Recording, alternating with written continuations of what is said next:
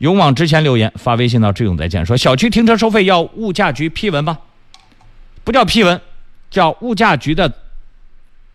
叫物价局备案，然后呢是要公示。住宅小区收费标准必须要经过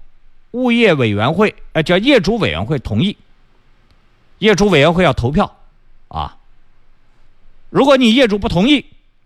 可以向业主委员会反映，业主委员会拒不执行，可以向辖区的居委会投诉。你说业主委员会没有进行公示，或者业主委员会没有征求我们的业主的意见，擅自定的收费标准，作为任何一个业主，